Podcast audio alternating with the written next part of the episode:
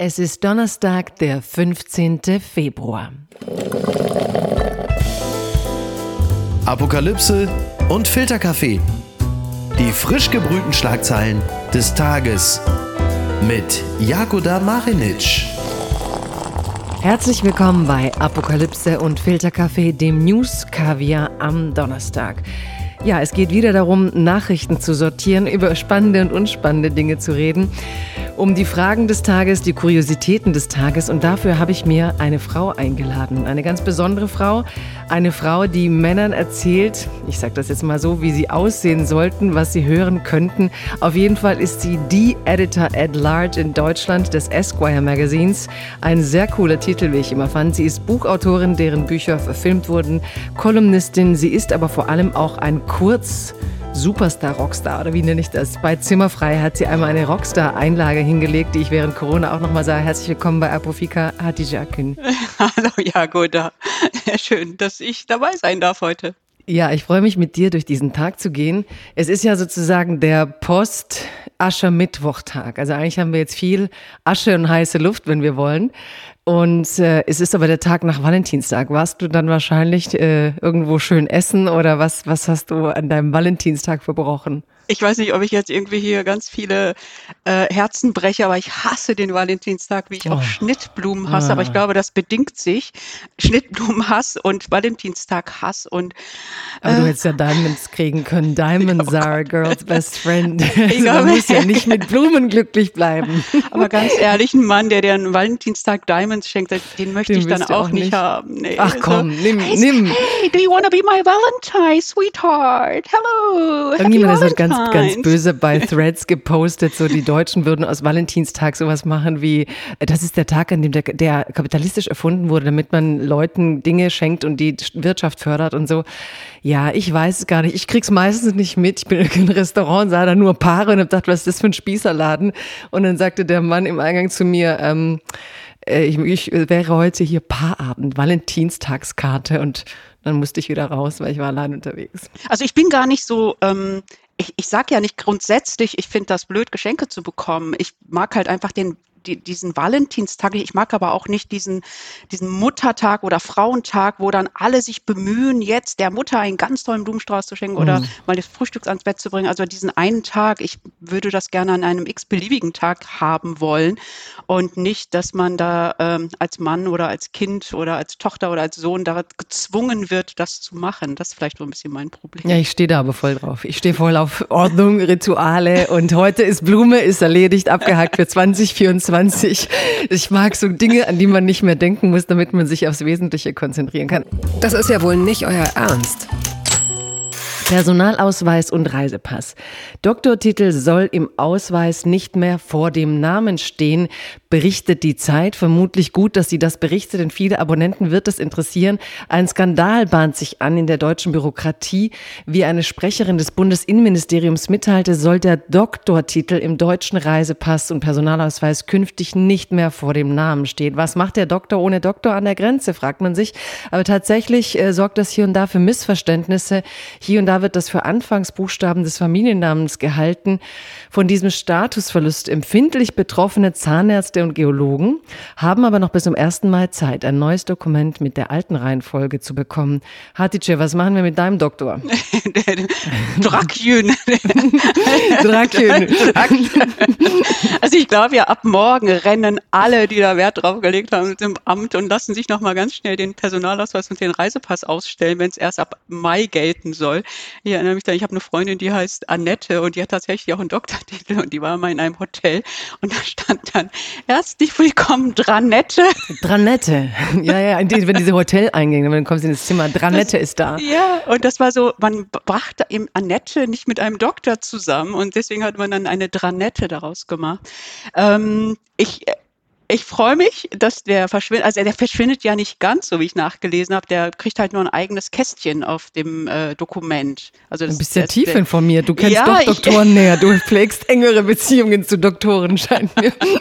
ich kenne einige, die sehr großen Wert darauf legen. Mhm. Einen ganz besonderen, der ähm, dann auch seine Überweisung mit Doktor, dann okay. auch seine Privatüberweisung mit Doktor macht. Deswegen, äh, ja, das, äh, es gibt tatsächlich Menschen, die legen da großen Wert drauf und ich bin fest davon was Ich lege Wert darauf, solche Menschen nicht zu kennen. Weißt du, ich lege ganz, ganz großen Wert darauf, keinen ja, zu kennen, Augen, der seinen Doktor im Personalausweis führt. Ich lege da immer Augen auf bei der äh, Partnerwahl mal irgendwann. Ähm, aber gerade die, die Leute, und ich würde mal behaupten, ganz viele Männer, die Wert darauf legen, die haben dann andere Defizite. Würde ich jetzt einfach mal behaupten. Gucken mal, wer da spricht. Politiksimulanten an der Spitze des Landes. So ziehen Spitzenpolitiker am Aschermittwoch übereinander her, berichtet unter anderem der Tagesspiegel.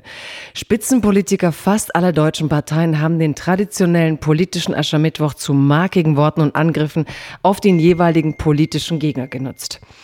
Markus Söder forderte erneut Neuwahlen und einen Rücktritt der Ampelkoalition. Ich habe mich gefragt, ob wir dann wirklich merken, dass Aschermittwoch ist, wenn Söder redet wie immer. Aber es, es war tatsächlich Aschermittwoch. SPD-Chef Lars Klingbeil bezeichnete Söder dafür als Politiksimulanten der sich lieber hinter der Ampel verstecke, als seine Verantwortung als Ministerpräsident wahrzunehmen. Ähm, die bayerische AfD-Fraktionsvorsitzende, das war tatsächlich die witzigste Meldung, Katrin Ebner-Steiner schoss sich ebenfalls auf Söder ein und warf diesem die schamlose Übernahme von AfD-Positionen vor, ohne sich dabei auch nur die geringste Mühe zu machen, diese auch wirklich umzusetzen, scheint mir. Und Strack-Zimmermann keilte auch gegen Söder, als sie dessen Verkleidung zum Frankenfasching als Reichskanzler Otto von Bismarck kommentierte, ein Bismarck-Hering wäre besser gewesen, richtig glitschig und nicht zu packen. Hello! Oh, ich sehe schon, ich sehe schon, ich sehe schon. Somebody likes it. Das ist so lustig. Ich kann all diese Geschichten toppen, Jagoda. Ich, top, top, ich bitte. Ich kann das wirklich toppen und das ist so, ich erfinde es wirklich nicht. Ich, ich war mal Society-Reporterin bei der Max. Ich habe, als ich, als ich gelesen habe, dass das ein Thema heute sein wird, ist mir das natürlich sofort eingefallen und habe gesagt, ich muss diese Geschichte erzählen. Ich war von 2000 bis 2003 war ich Society-Reporterin bei der Zeitschrift Max, gibt's nicht mehr. So, und ähm, wir hatten die wunderbare Idee in der Redaktionskonferenz, Mensch, Hatti, du kannst doch mal nach Passau fahren, das war 2002, und beim politischen Aschermittwoch dabei sein. Damals war Edmund Stoiber noch äh, Ministerpräsident. Aber du gehst da nicht so hin, wie du sonst immer aussiehst, sondern du setzt dir ein Kopftuch auf. Oha. Ich bin mit Kopftuch. Und damals gab es noch keine Frauen mit Kopftüchern am politischen Aschermittwoch. Absolut nicht, null. Das war ja damals eine Zeit, also es war wirklich, äh, gerade in Bayern, in Passau, politischer Aschermittwoch der CSU. Und die Idee war eben, journalistisch investigativ zu schauen, wie reagiert eigentlich der Otto Normal Bayer, wenn eine Frau mit Kopftuch, äh, Kopftuch sich äh, zu ihm setzt. Und wir haben natürlich mit allem gerechnet und ich natürlich auch, dass ich rausgeschmissen werde, dass ich angepöbelt werde, dass Leute mir irgendwie das Kopftuch äh, äh vom Kopf reißen. Und nichts davon ist passiert. Ganz im Gegenteil, die Leute haben mir Apfelschollen ausgegeben, weil sie ja gedacht haben, ich trinke keinen Alkohol. Die haben geguckt, was unter meinem Kopftuch ist, ob ich schöne Haare habe. Die haben mir Heiratsanträge gemacht. Und all diese Geschichte ist quasi wie so ein Kartenhäuschen ineinander zusammengebrochen, weil auf diesem politischen Aschermittwoch im Bierzelt in Passau niemand, wirklich niemand sich geschert hat, dass ich da mit Kopftuch saß. Wirklich? Das heißt, ja. Du hast auch die Geschichte dann nicht mehr geschrieben, oder? Doch, die habe ich geschrieben, aber natürlich nicht so groß, wie ich sie vorher ähm, das eigentlich ist auch gemein, geplant. wenn sie gut ist, ist sie gleich nicht mehr groß, weißt du? Man hätte ja da sozusagen das ganze Bild des Bierzelts für immer verändern können mit Hatices Kopftuchgeschichte im Bierzelt, ja? Aber die war so dünn dann, die Geschichte, da ist ja. nicht viel passiert. Aber wir haben sie dann ganz klein gemacht, dann auf der Partyseite hinten, ich im, äh, im, im Zelt und ähm, ja, aber zumindest konnte ich die Geschichte dir jetzt erzählen.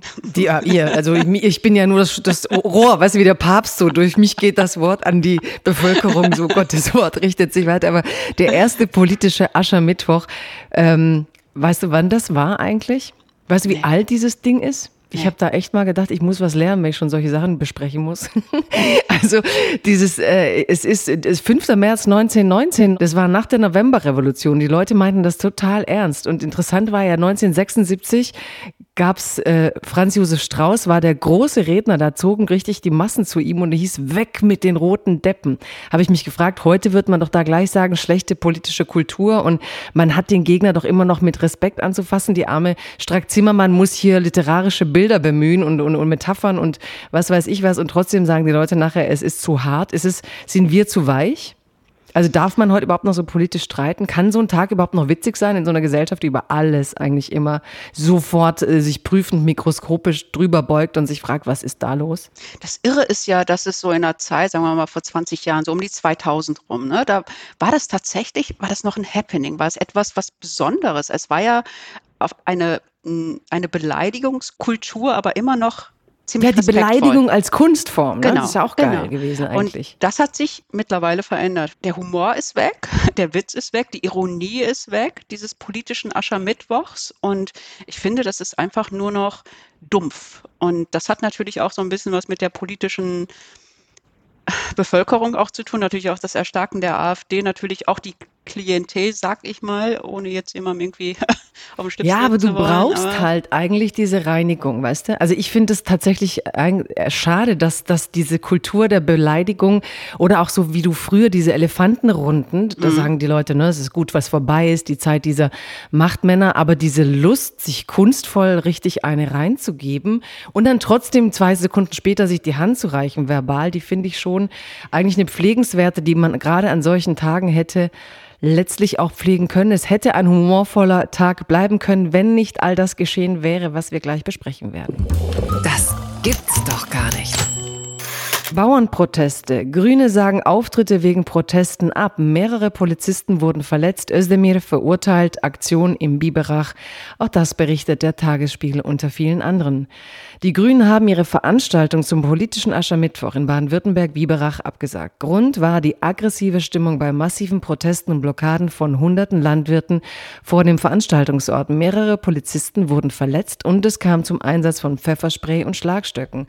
Traktoren blockierten Zufahrtsstraßen, ein Misthaufen dampft auf der Straße vor der Stadthalle Biberach.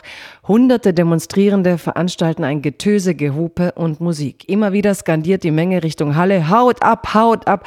Die Stimmung ist aggressiv, Journalisten werden als Lügenpresse beschimpft, die Polizei setzt Schlagstöcke und Pfefferspray ein, um zwei Autos einen Weg zur Halle zu bahnen.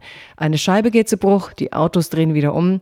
Es ist abgesagt. Und die, die bundesweiten Reaktionen, international gibt es zum Glück noch keine. Der baden-württembergische Innenminister Thomas Strobel sprach von deutlich gesteigerter Aggressivität und Gewaltbereitschaft im Vergleich zu vorherigen Protesten. Özdemir aber nahm tatsächlich seine Klientel in Schutz und sagte, das war ja nicht die deutsche Landwirtschaft, das waren vereinzelte Fäser wird drastischer, wenn eine politische Veranstaltung wegen Gepöbel und Gewalt abgesagt werden muss, dann ist eine rote Linie überstritten. Also das ist schon plötzlich eben gar nicht mehr so lustig, leicht und seicht, wie man sich eigentlich wünscht.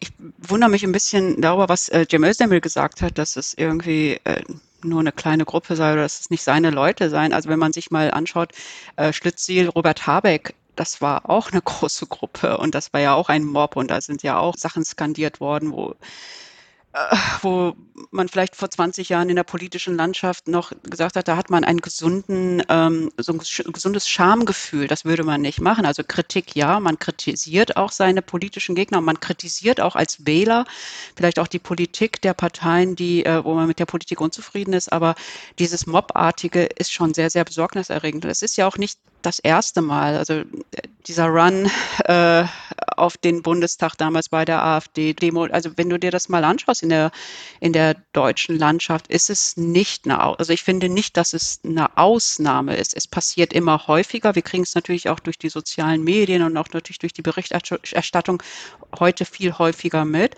Aber diese Demonstrationskultur gibt es nicht mehr. Also ich bin jetzt auch nicht mehr die Jüngste. Ich bin mit 20 damals gegen Nazis auf die Straße gegangen. Ich, wir haben irgendwie damals, äh, als die Brandanschläge in Deutschland waren, Solingen, sind wir zu Hunderttausenden auf die Straße gegangen.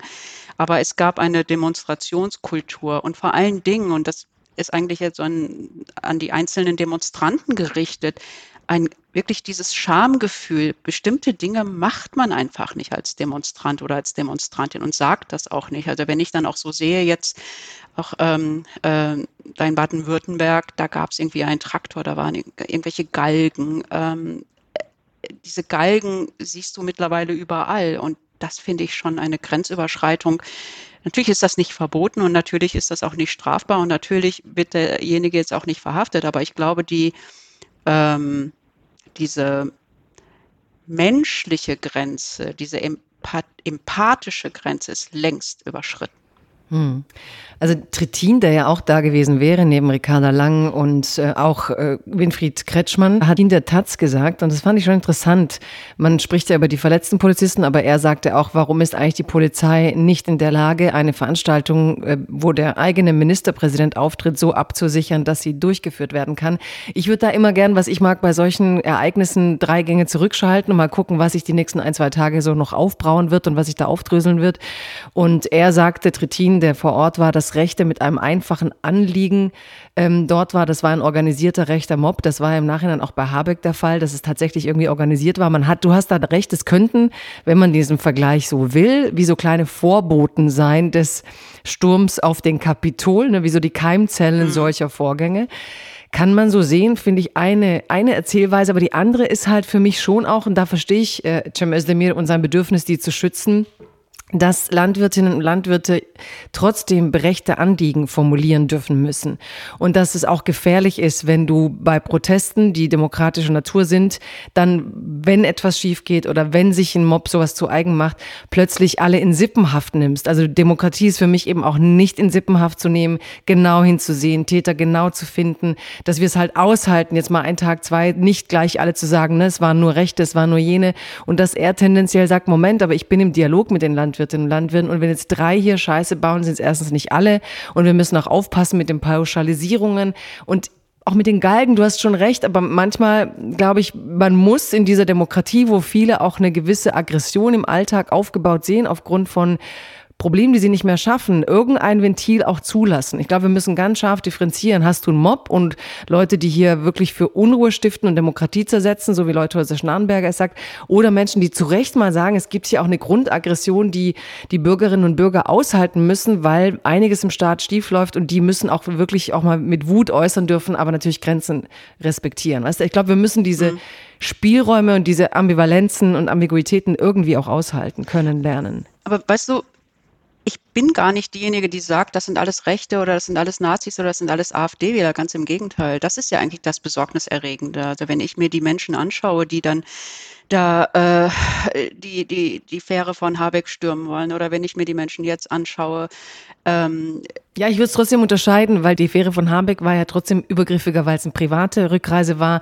Die gehen immerhin zu einer politischen Veranstaltung und da werden Einzelne sprengen so eine Veranstaltung. Also ich glaube, wir müssen auch aufpassen, dass wir da nicht gleich alles in einen Topf werfen, glaube ich.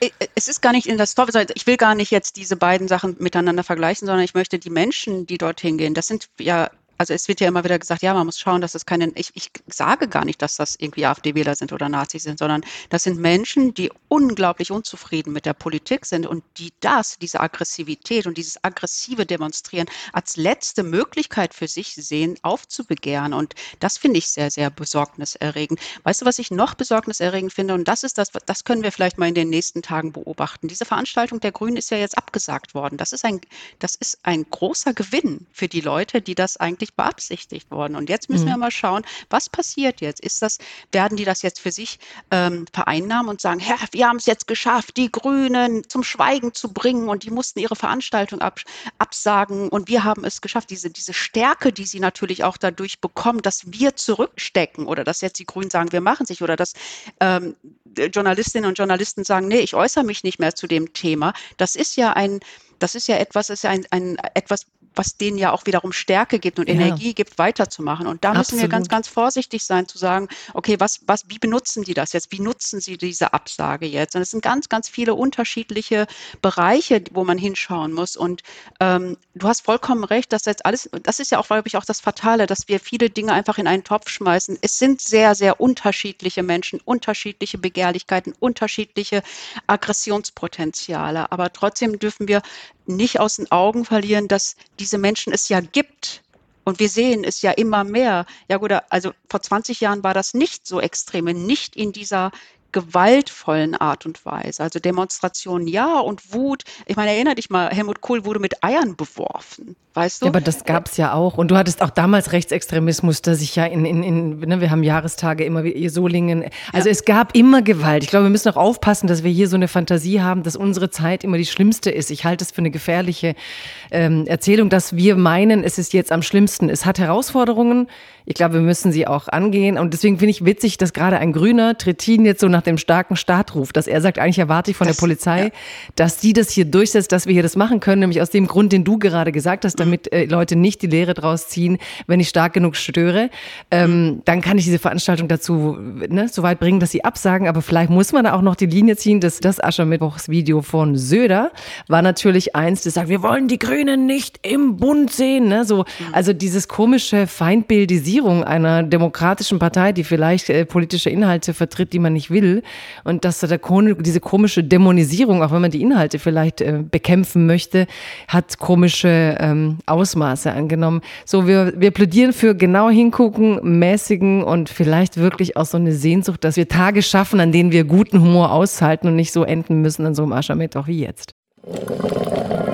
Werbung. Mein heutiger Partner ist Barissimo die Kaffee-Eigenmarke von Aldi. Ah, ist das nicht eine herrliche Vorstellung? Ihr sitzt in eurem Lieblingscafé draußen in der Sonne, ihr genießt einen herrlichen Espresso in Barista-Qualität und dann fällt euch ein, ja, ich, ich wohne ja auf dem Land. Ich wohne ja irgendwo in der Peripherie. Es gibt ja gar kein schönes Café, wo ich mich hinsetzen kann. Aber ich habe einen Stuhl, ich habe einen Tisch, ich habe einen Garten und ich habe Barissimo. Barissimo von Aldi. Das ist äh, ganz fantastisch, denn man kann sich eine kleine Auszeit mit Barissimo gönnen. Die kleine Auszeit, das bedeutet, mit Barissimo wird das Leben einfach bonissimo. Und das Issimo steckt bei der neuen Kaffee-Eigenmarke Barissimo von Aldi schon mit drin. Barissimo, das ist Barista, Qualität zum Original Aldi-Preis und man muss auf nichts verzichten. Denn man kann sich seinen Daily Coffee in Barista-Qualität jeden Tag leisten und natürlich auch genießen. Es gibt ganze Bohnen, Kaffeepads, Kaffeepulver für die Maschine und Kaffeekapseln, quasi alles, was das Herz begehrt und für jeden Geschmack ist etwas dabei. Ah, fantastisch und schöner Espresso Macchiato, das wäre doch jetzt genau das Richtige. Ne? Also mach dein Leben Barissimo exklusiv bei Aldi. Alle Infos zur Eigenmarke von Aldi findest du auf aldi-nord.de slash Barissimo oder auf aldi-onlineshop.de, aber natürlich auch wie immer in den Show Notes. Und es tut mir wirklich leid, ich habe keine Zeit mehr. Ich muss mir jetzt erstmal einen Kaffee machen. Es gibt sie noch. Die gute Nachricht. Kühleffekt von Wäldern. Der Spiegel berichtet, die Wiederaufforstung schützte den Osten der USA vor Hitze. Vor der Kolonisierung war der Osten der USA fast vollständig mit Wäldern bedeckt. Zwischen dem späten 18. und dem frühen 20. Jahrhundert gingen in einigen Gebieten dann über 90 Prozent davon verloren. Seit den 30er Jahren wiederum wurde kräftig aufgeforstet. Etwa 15 Millionen Hektar Wald entstanden seitdem. Diese Bäume hätten entscheidend dazu beigetragen, den Osten der USA USA kühl zu halten, berichtet nun ein Forschungsteam. In der Phase seit der Aufforstung seien die durchschnittlichen Temperaturen in Nordamerika insgesamt um 0,7 Grad Celsius gestiegen, während sich die Ostküste und der Südosten zwischen 1900 und 2000 um etwa 0,3 Grad Celsius abgekühlt hätten. Also eine merkliche 0,4 Grad, die hier eingespart wurden, macht das Hoffnung, werden wir jetzt endlich wieder Wälder, so Joseph Beuys, jeder pflanzt einen Baum.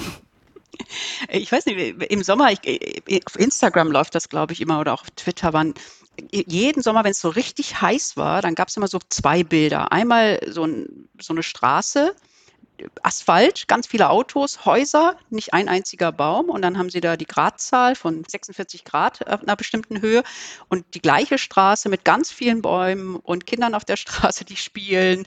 Und, äh, und da hast du gesehen, da waren es irgendwie nur 27 oder 30 Grad. Also das hat mich immer wahnsinnig fasziniert, dieses Bild zu sehen und zu sagen, stimmt eigentlich. Also wenn du in einer Straße oder wenn du in einer Gegend bist, wo nur Asphalt ist, wo keine Bäume sind, ist es definitiv heißer oder es fühlt sich heißer an als äh, ein, ein, eine Allee oder eine Straße, wo ganz viele Bäume sind. Und ähm, eigentlich wissen wir das doch schon längst. Deswegen bin ich so ein bisschen überrascht über diese Meldung, dass das jetzt irgendwie bewiesen wurde war das nicht immer schon so, dass Bäume durch die Wurzeln und durch das Wasser aufnehmen der Wurzeln, also er äh, korrigiere mich, kenne ich noch irgendwie aus, aus ja, der Schule. Ja, aber du musst halt in diesen Zeiten alles beweisen. also, ich glaube, ich habe das mal in der Schule gelernt, dass dann diese Wurzeln Wasser aufnehmen und das wird dann verdunstet und durch dieses Verdunsten wird es dann klar, kühler. Klar.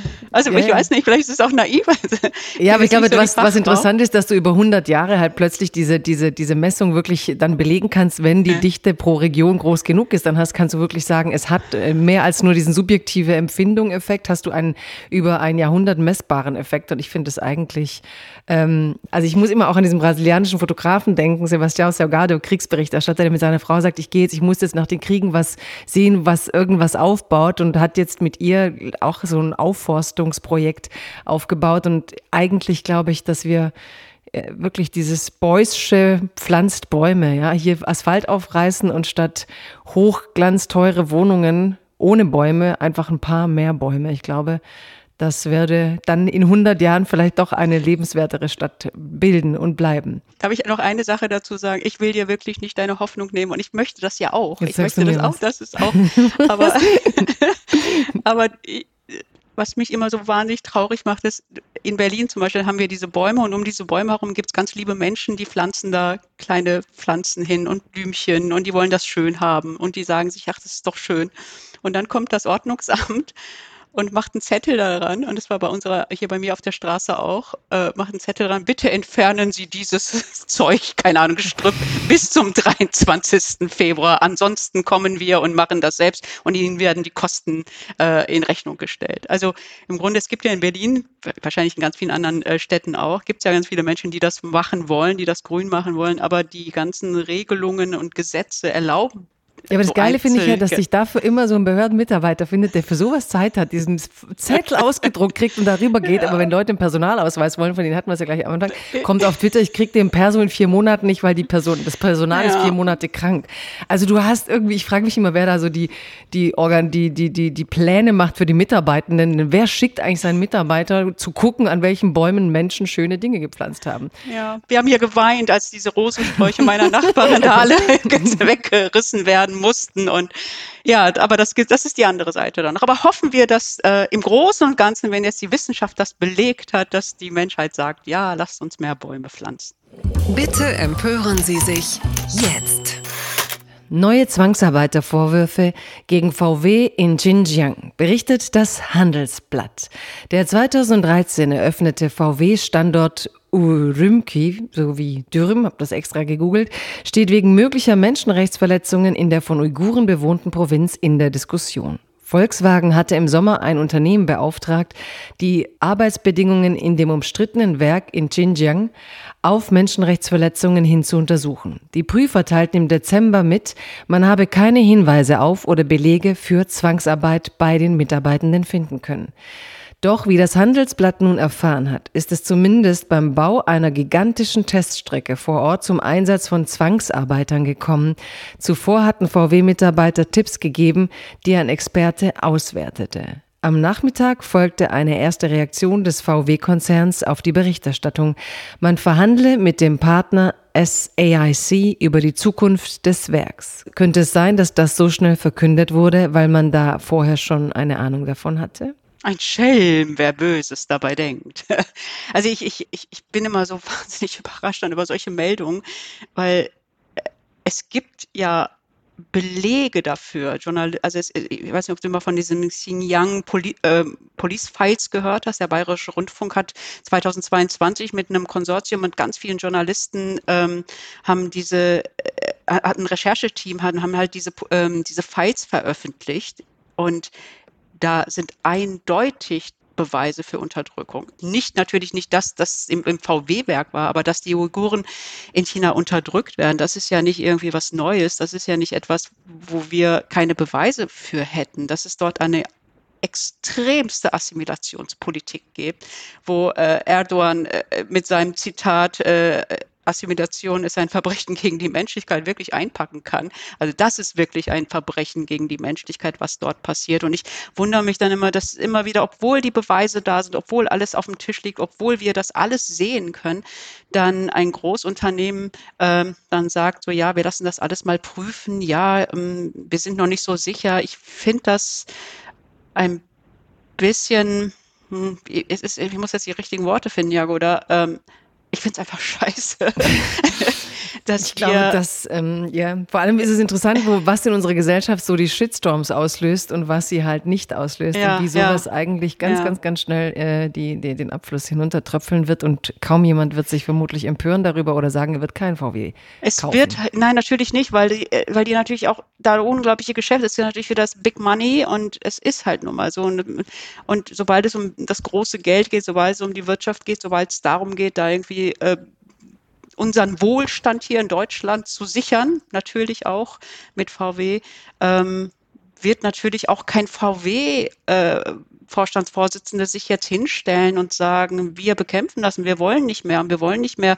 dass die äh, Unterdrückung dort stattfindet. Also es ist so eine Doppelmoral. Auf der einen Seite wollen wir alle Menschenrechte und verteidigen wir die Menschenrechte und, äh, und auf der anderen Seite, wenn es dann um unseren Wohlstand geht, wenn es darum geht, dass die Firmen, dass deutsche Firmen irgendwie ihr Big Money im Ausland machen, ganz besonders in Staaten, wo wir halt wissen, dass, dass dort Menschenrechtsverletzungen tagtäglich passieren, dann machen wir die Augen, machen wir alle die Augen zu und ganz besonders natürlich auch die Politik. Und ich muss auch leider sagen, da fehlen mir auch in den großen DAX-Unternehmen, deutschen DAX-Unternehmen Menschen mit, ähm, mit Werten, die sagen, ja, es ist wichtig, wir wollen Geld machen, wir wollen, wir sind ein Wirtschaftsunternehmen, wir sind auf Gewinn aus, aber auf der anderen Seite ist es auch wichtig, zu unseren menschlichen Werten zu stehen. Und das fehlt mir leider immer mehr. Und wenn man sich natürlich dann jetzt weg mal von VW und auch mal die Rüstungsindustrie anschaut und so und ganz besonders in einer Zeit wie heute, wo Hatice, ich habe in meinem Hinterkopf singt Money, Money, Money.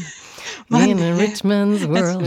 Absolut, glaube, ja, wir werden da das in Apofikas äh, Morgenminuten nicht lösen, aber du hast natürlich recht. Das hat mich überrascht. Frankreich verbietet Social-Media-Nutzung für Kinder. Dort legt sich der neue Premierminister Gabriel Attal mit Kleinkindern an. Wer jünger als 13 ist, soll nicht mehr auf TikTok und Co. herumwischen dürfen.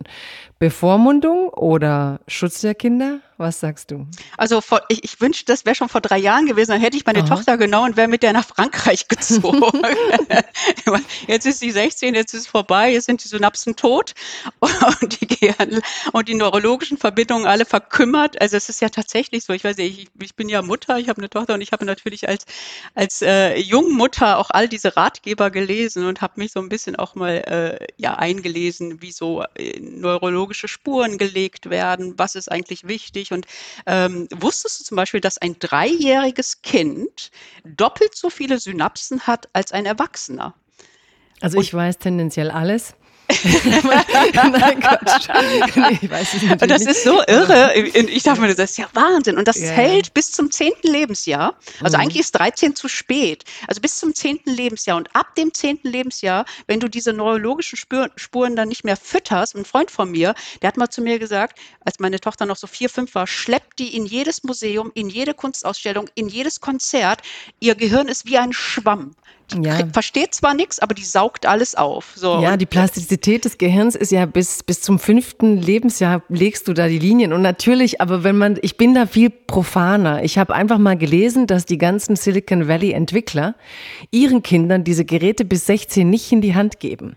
Siehste? Und und dann denke ich, wenn die Leute, die das machen, ihre eigenen Kinder davor schützen, dann brauche ich letztlich keine Studie und kein Ding, sondern ähm, da ist mir sehr schnell klar, dass man das, äh, dass man die Kinder davor schützen muss. Aber du hast dann natürlich Leute, die meinen es gut, sagen, du brauchst Media Literacy.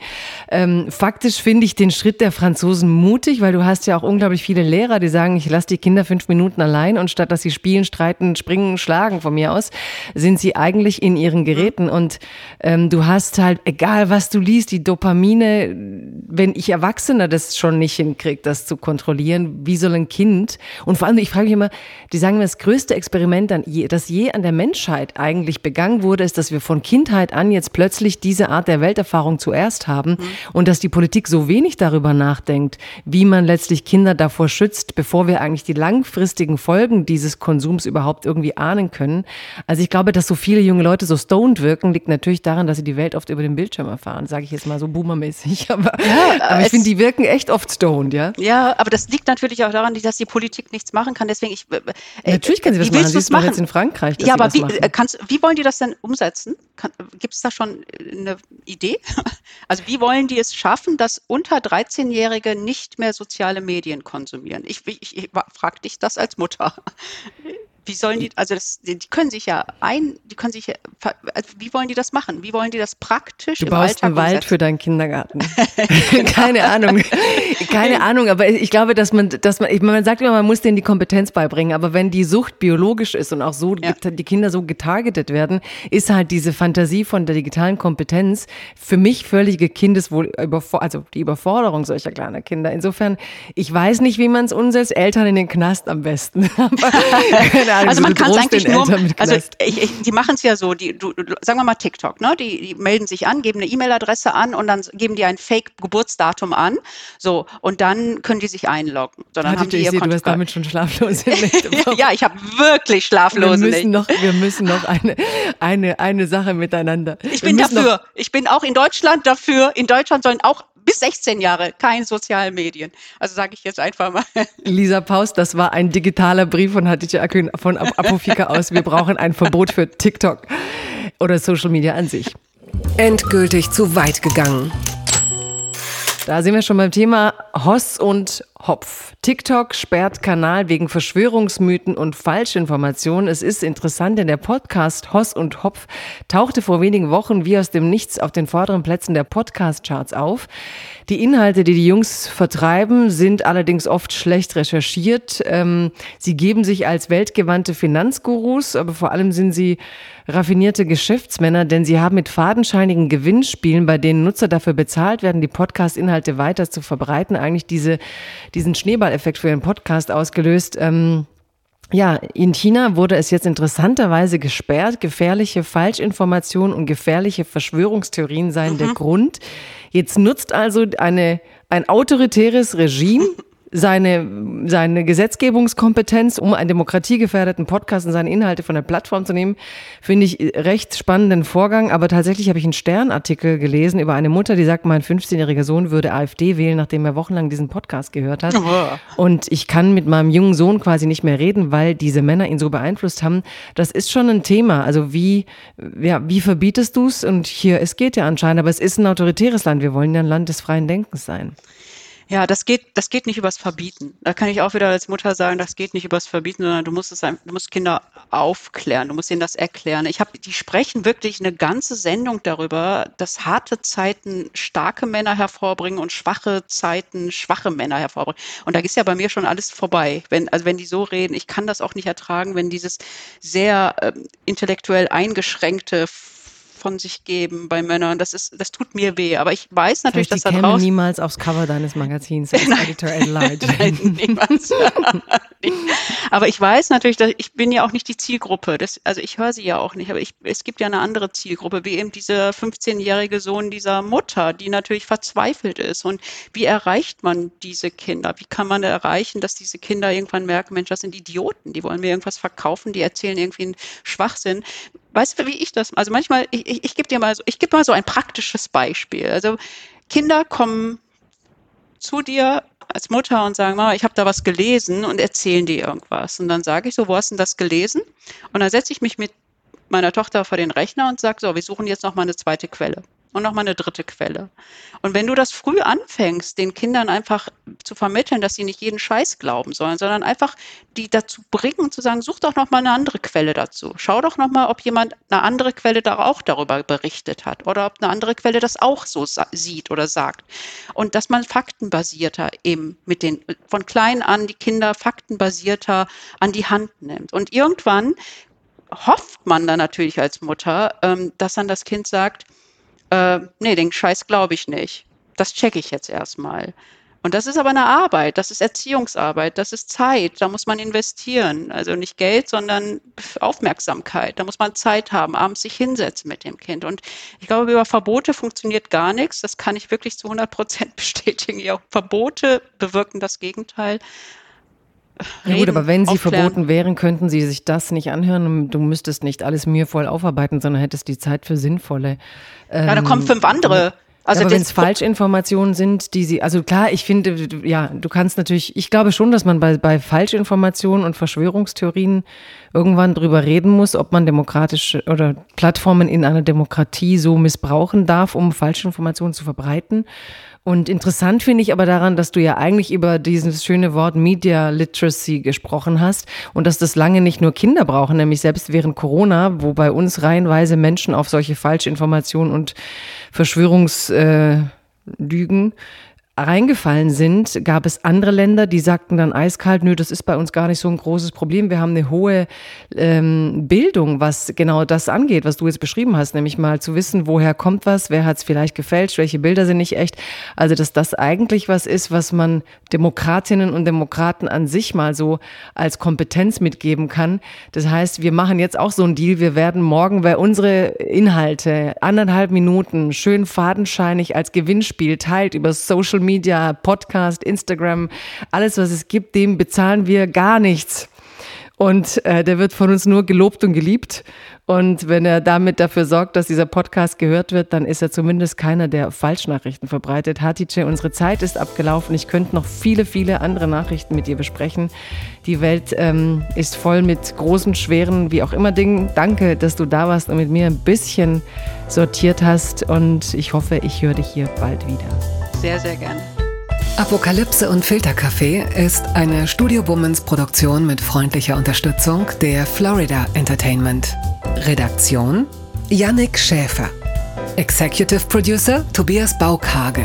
Produktion Hanna Marahiel. Ton und Schnitt Martin Baum. Neue Episoden gibt es täglich. Überall, wo es Podcasts gibt.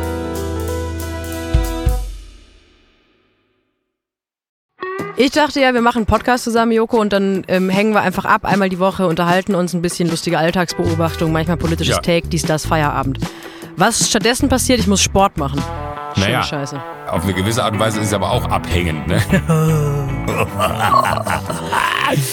ja gut, ähm, das ist aber so, so eine Entwicklung, die man natürlich nicht kommen sieht, wenn man einen Podcast beginnt, wo man aber, wenn man einen Podcast hat, wie wir beide, der jeden Donnerstag erscheint, äh, und Sunset Club heißt, sehr dankbar darüber ist, dass zum Beispiel ein Gast wie Kai Pflaume sagt, hast du nicht Bock auf eine Klimmzug-Challenge? Ja, und jetzt mache ich seit zweieinhalb Monaten, trainiere ich Klimmzüge. Bald ist es soweit. Die große Auflösung, habe ich es geschafft, einen Klimmzug zu schaffen.